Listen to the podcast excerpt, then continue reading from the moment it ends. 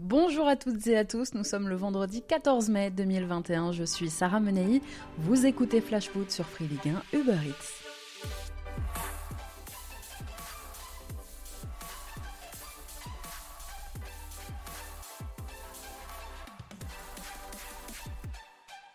Si Monaco a le prince Albert, Rumi Vallière a Luc Chabert, comme le disait une banderole déployée hier dans le stade d'Annecy. Luc Chabert, le président du club de Rumi, qui doit être fier aujourd'hui de son équipe et de son coach. Mais voilà, si Rumi a été valeureux, Monaco a été réaliste et la magie de la Coupe de France n'aura duré que 27 minutes. Alors si le club de National 2 a été éliminé par l'ASM, la soirée d'hier devrait longtemps rester gravée dans les têtes des joueurs de Rumi. La marche était trop haute, mais les Hauts-Savoyards n'ont pas démérité. Dès la 17e minute de jeu, c'est bien Rumi qui crée la surprise en ouvrant le score par l'intermédiaire de son capitaine Alexis Peget. Surpris par le bon début de match des Hauts-Savoyards, les Monégasques accéléraient et poussaient pour revenir, forçant leurs adversaire à la faute. Pris de panique après un centre, deux faux déballot tourés dans la surface, Arthur Boson envoyait une tête plongeante dans ses propres cages alors qu'il était seul. Coup dur pour le club de National 2 qui voyait Monaco finir en trombe cette première période. Dix petites minutes plus tard, Aurélien Chouameni donnait l'avantage aux siens. En seconde période, techniquement, le duo Cesque Fabregas-Wissam Ben faisait des merveilles. À la 55e, Ben inscrivait d'ailleurs le but du 3-1. Fabregas ensuite inscrivait un superbe coup franc direct aux abords de la surface. Enfin, quelques minutes plus tard, Alexander Golovin venait porter le coup de grâce en inscrivant le cinquième but monégasque. Le score en restera là, victoire 5-1 pour Monaco. S'ils se sont fait peur en début de match, les hommes de Niko Kovac ont assuré une place en finale, une place qui leur tendait les bras. Ils retrouveront le Paris Saint-Germain la semaine prochaine au Stade de France, un adversaire qu'ils ont toujours battu cette saison. Les monégasques retrouvent la finale de la Coupe de France 11 ans après une dernière finale perdue justement face au PSG. Alors à l'époque, c'était le PSG d'Apoula Edel, de et de Guillaume Moirot. On relèvera hier soir le geste de grande classe quand même des Monégasques. Dans le couloir menant au vestiaire du Parc des Sports d'Annecy, les Monégasques ont formé une haie d'honneur pour saluer l'épopée des joueurs de Rumilly.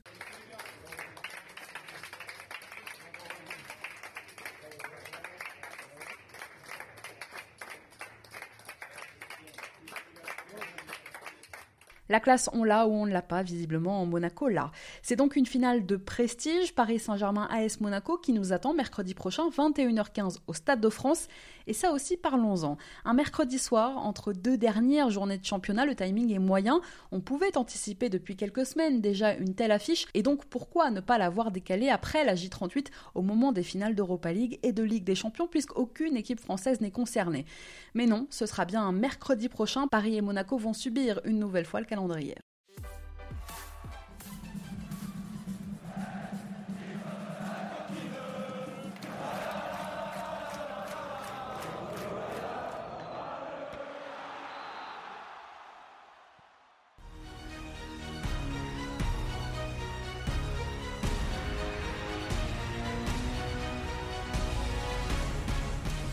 Ce n'est pas la Ligue des talents, c'est la Ligue du suspense. On arrive au bout et si la 36e journée a fait un peu bouger les lignes, il reste encore beaucoup d'enjeux à tous les étages. Cette 37e et avant-dernière journée de Ligue 1 s'annonce décisive.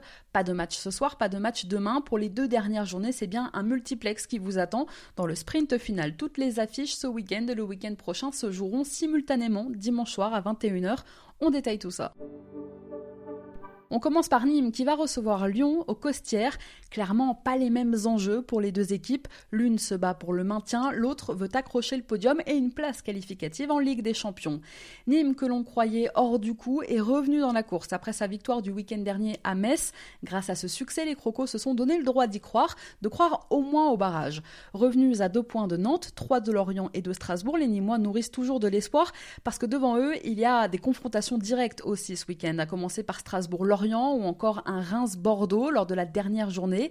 Le calendrier avec la réception de l'OL puis un déplacement à Rennes ne leur est pas favorable au Nîmois, mais avec le succès en Moselle du week-end dernier, ils ont gagné quand même le droit d'y croire. C'est déjà ça. Pour se sauver, il faudra prendre au moins 4 points sur les 6 restants. Quant à Lyon, les hommes de Rudy Garcia, s'ils viennent d'enchaîner deux précieux succès face à Monaco puis face à Lorient, eh bien ils sont toujours quand même au pied du podium, à un petit point de la troisième place monégasque. Pour ne pas voir la C1 leur échapper une deuxième saison consécutive, les ne doivent rien lâcher et espérer un faux pas monégasque. Et puis la qualification en finale de Coupe de France de deux équipes, Paris et Monaco, d'ores et déjà assurées de terminer dans le top 4 de la Ligue 1, a des répercussions dans cette course à l'Europe. C'est donc officiel depuis hier soir, le quatrième et le cinquième de Ligue 1 iront directement en phase de poule de Ligue Europa. Le sixième ira en barrage de Conference League.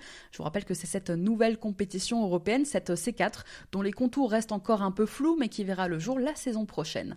Enfin, sachez que Lyon a perdu son bras de fer face à la Ligue. La suspension d'un match infligé à son défenseur Mattia de Chiglio par la commission de discipline de la LFP après la bagarre lors de Monaco-Lyon a été maintenue par le CNOSF.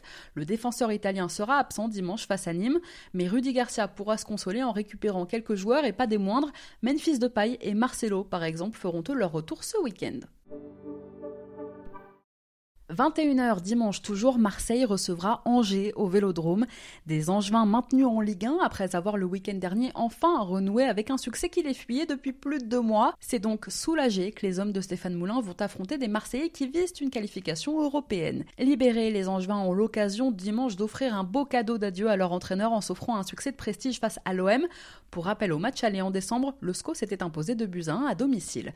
Mais voilà, ce week-end les Marseillais sont dans l'obligation de s'imposer s'ils veulent disputer une Coupe d'Europe la saison prochaine et les hommes de Jorge Sampaoli auront sûrement à cœur d'oublier la défaite subie à Saint-Etienne dimanche dernier. Et puis comme je vous le disais il y a quelques minutes avec les qualifs de Paris et de Monaco en finale de Coupe de France, la quatrième et la cinquième place deviennent directement qualificatives pour la phase de groupe de Ligue Europa. L'OM repassait cinquième le week-end dernier grâce à une meilleure différence de but et toujours à la lutte avec Lens et Rennes pour les cinquième et sixième places de Ligue 1. Sachez quand même qu'Angers c'est un peu la bête noire des Marseillais, une équipe qui pose des problèmes à depuis 5 ans, Marseillais et Angevins se sont affrontés à 11 reprises pour seulement 3 victoires de l'OM. Ce match, pourrait être aussi la dernière de Flotov sous le maillot marseillais. Suspendu pour une accumulation de cartons jaunes, Florian Thauvin devrait manquer le dernier match de la saison à Metz. Le joueur aura donc contre Angers dimanche la possibilité de jouer son dernier match avec l'OM, l'ADER au Vélodrome, avant de s'envoler pour les Tigresses de Monterrey. La rencontre dimanche sera arbitrée par monsieur Frank Schneider, un arbitre qui a déjà dirigé l'OM deux fois cette saison, une fois en Ligue 1 lors de la réception victorieuse de Bordeaux mi-octobre et une fois en Coupe de France à l'occasion de la qualification face à l'AJ Auxerre en février. Jamais 203 pour les Marseillais? Au même moment, c'est Nice qui recevra Strasbourg à l'Alliance Riviera, un Racing qui joue décidément à se faire peur en cette fin de saison, alors qu'il semblait protégé depuis plusieurs semaines grâce à une série de bons résultats jusqu'à la fin de l'hiver. Strasbourg, depuis quelques semaines, n'avance plus.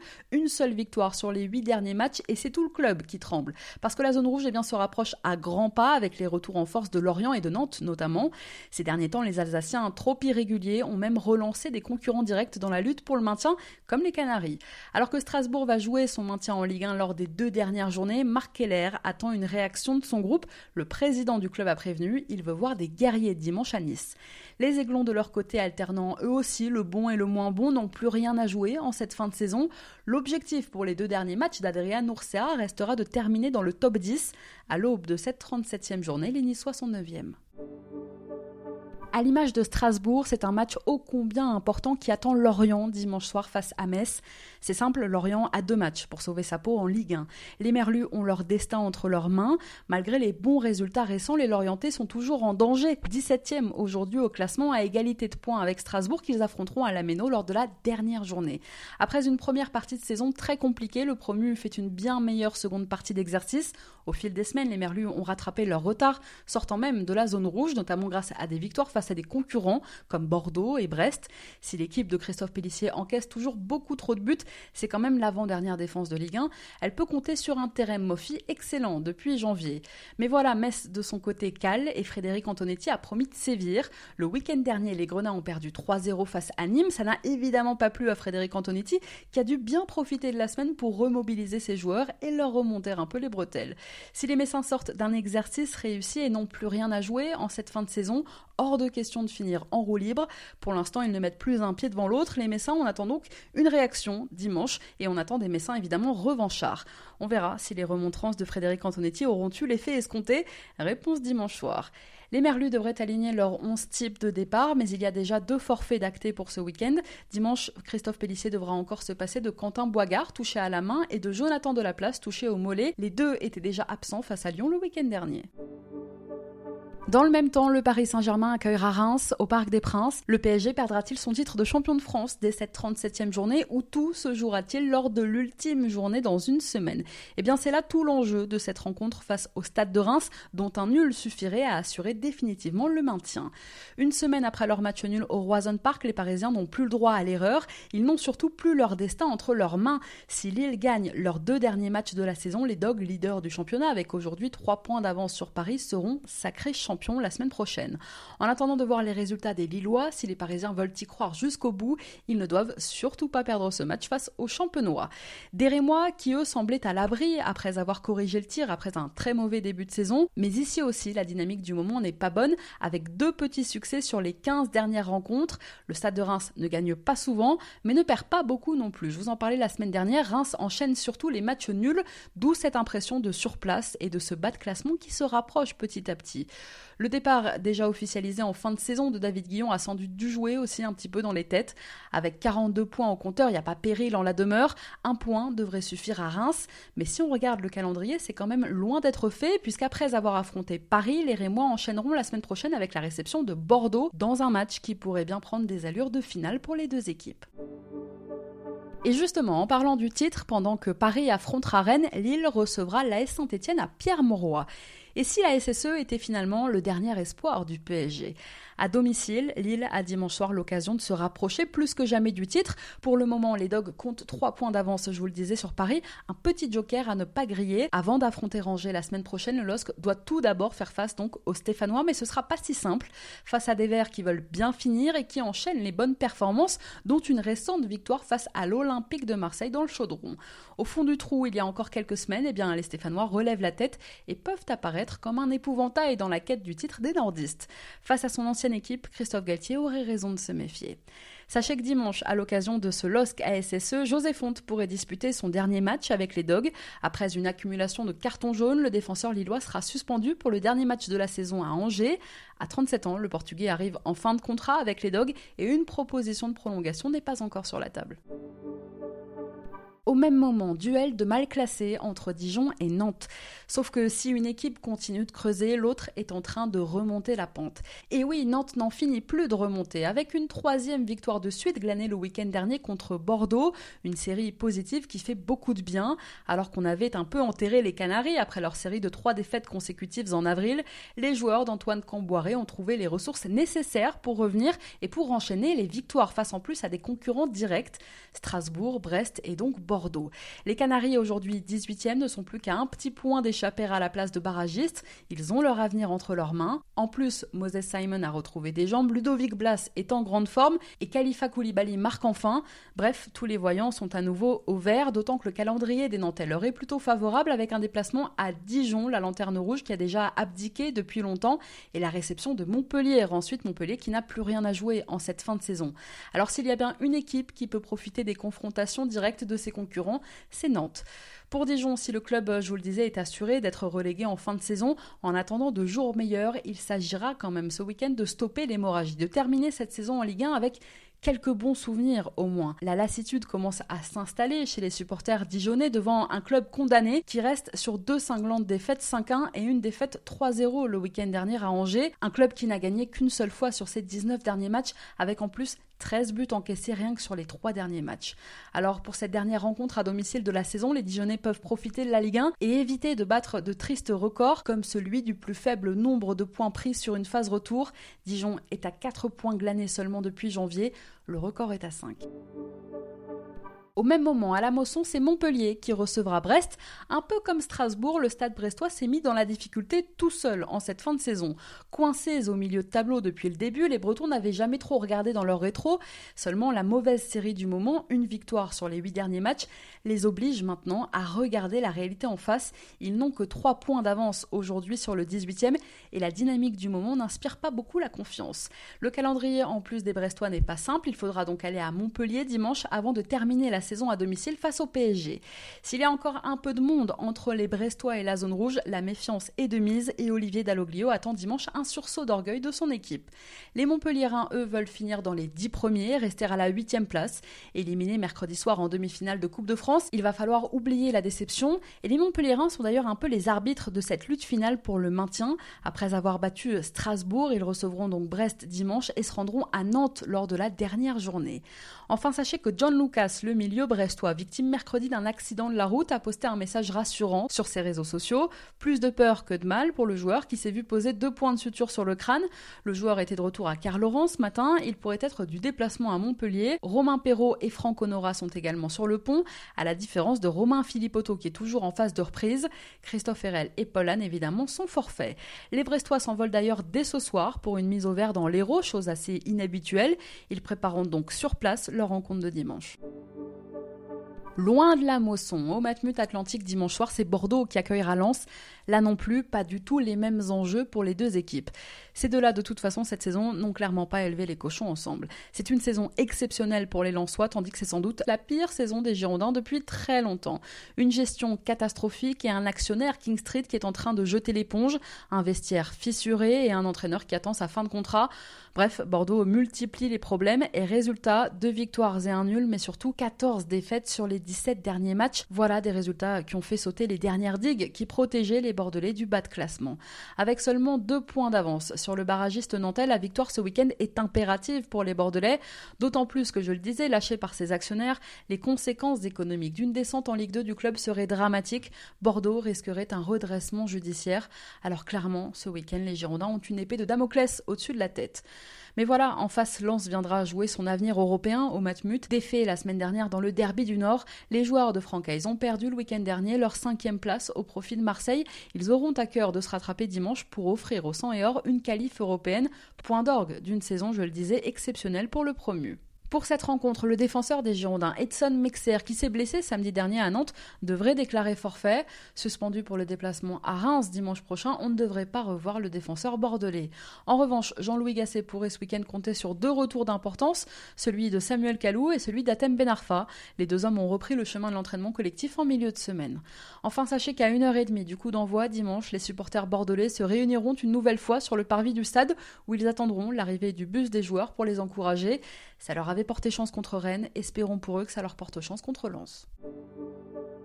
Enfin, dernière rencontre de ce multiplex de la 37e journée, dimanche soir, Monaco accueillera Rennes, un affrontement crucial dans la course à l'Europe pour les deux équipes. Trois jours après leur qualification en finale de Coupe de France, les Monégasques doivent se remettre la tête à la Ligue 1. Les joueurs de Niko Kovac occupent pour l'instant la troisième place qualificative pour la Ligue des Champions, un petit point devant Lyon et ne comptent que deux unités de retard sur le Paris Saint-Germain. Les Monégasques qui ont renoué avec la victoire en championnat à Reims le week-end dernier après avoir perdu à domicile contre Lyon veulent terminer la saison en boulet de canon en obtenant donc leur billet pour la C1 et en soulevant, pourquoi pas, la Coupe de France pour la première fois depuis 30 ans. De son côté, Bruno Genesio, depuis son arrivée, a permis aux Rouges et Noirs d'espérer une nouvelle qualification en Coupe d'Europe. Au-delà d'une première défaite face à l'Olympique de Marseille, Genesio a mis un terme à la série de mauvais résultats du club breton. Résultat, après avoir glissé jusqu'à la dixième place du classement, Rennes pointe aujourd'hui au septième rang et n'est surtout qu'à un petit point de la cinquième place. Les Rennais semblent avoir digéré la fin du règne de Julien Stéphan et rêvent désormais d'enchaîner une quatrième saison en Coupe d'Europe. Revigorés, des joueurs se sont relancés, à l'image de Flavien T ou de Martin Terrier. D'autres sont aussi plus à l'aise depuis quelques semaines, comme Jérémy Doku. Ça promet dimanche un affrontement de haut niveau. L'AS Monaco disputera cette rencontre avec un maillot collector sur le dos. Le club du Rocher a présenté une tunique inédite sur ses réseaux sociaux. Et puis à l'issue de la rencontre, des maillots seront mis aux enchères au profit de la Ligue Méditerranée afin de soutenir les clubs de foot amateurs de la région. Et puis sachez qu'en ce dimanche soir, veille de journée de lutte internationale contre l'homophobie, tous les clubs de Ligue 1 porteront un maillot floqué arc-en-ciel. Alors pas une affiche que je vous conseillerais particulièrement ce week-end, il ne reste que deux journées, il faut en profiter et s'intéresser à chacune d'entre elles. Et si vous avez peur de manquer quoi que ce soit, vous savez que vous pouvez retrouver gratuitement et en quasi direct sur votre appli Free Ligue 1 Uber Eats tous les buts, les résumés de vos rencontres et les plus belles actions de dimanche soir. On en profite pour glisser un petit mot au Clermontois. Après le match nul de Toulouse contre Pau mercredi soir, Clermont est quasiment assuré de monter pour la première fois de son histoire en Ligue 1, deuxième au classement en Ligue 2 avec une très large différence de but, à moins d'un scénario catastrophe, c'est-à-dire une large défaite des Auvergnats à Caen et une victoire tout aussi prolifique de Toulouse à Dunkerque lors de la dernière journée de Ligue 2 samedi le Clermont Foot sera officiellement promu en Ligue 1 ce week-end. Une première dans l'histoire du club qui va rentrer dans une nouvelle dimension. Lorsque la saison sera terminée, on aura évidemment tout le temps de revenir sur leur parcours, sur cette saison en Ligue 2, sur leur effectif et sur les enjeux de cette première montée pour les Clermontois. En attendant, bravo à eux, la dernière journée de Ligue 2 c'est samedi soir. Clermont a donc l'occasion de valider officiellement cette montée en battant camp. Allez, on passe à notre déclat du jour.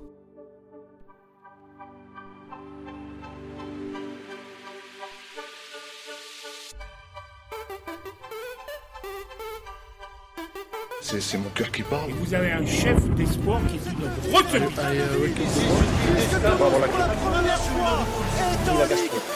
La petite phrase qui a fait couler beaucoup d'encre cette semaine, c'est celle lâchée par Kylian Mbappé mercredi soir après la victoire et donc la qualification du PSG face à Montpellier en finale de Coupe de France. Le Parisien a parlé de la course au titre en Ligue 1 en disant, je le cite, On n'a pas perdu le titre en Ligue 1 encore, on va se concentrer sur les derniers matchs, on va tous les gagner, on ne pourra s'en prendre qu'à nous-mêmes si on perd le titre, ce sera nous qui l'aurons perdu, pas eux, le LOSC, qui l'auront gagné. Alors rapidement, Mbappé avait éclairci ses déclarations via un post dans sa story Instagram en expliquant que Paris ne pouvait s'en prendre qu'à lui-même d'avoir perdu autant de matchs en Ligue 1 cette saison, que le LOSC n'avait pas démérité et que les Lillois feraient de beaux champions. Bon, je vous rassure tout de suite, pas d'incident diplomatique. Interrogé par RMC Sport, certains joueurs de l'effectif lillois ont répondu, je les cite, Franchement, on s'en fout, on est concentré sur nous-mêmes et sur notre objectif de gagner le titre, rien de plus. C'est plus une maladresse qu'autre chose. Bappé est un bon mec sur le terrain. Ce qu'il a dit n'est pas dit pour nous critiquer ou nous blesser, a lâché l'un d'entre eux, imité très vite par un coéquipier. Bappé a le droit de le penser, nous aussi, si nous avions perdu moins de matchs contre Nîmes par exemple, nous aurions plus de points. Après ce qu'il dit est légitime, le PSG n'est pas fait pour perdre autant dans la saison. Bon, pas de polémique, donc la déclaration un peu maladroite de Bappé n'a pas touché les Lillois, plus motivés que jamais à aller décrocher le titre. Merci d'avoir été avec nous. Je vous souhaite à tous un très bon week-end de Ligue 1. C'était Sarah Menaï. Vous écoutiez Flash Food sur Free Ligue 1 Uber Eats. On se retrouve lundi pour débriefer ensemble cette 37e journée de championnat. Bon week-end.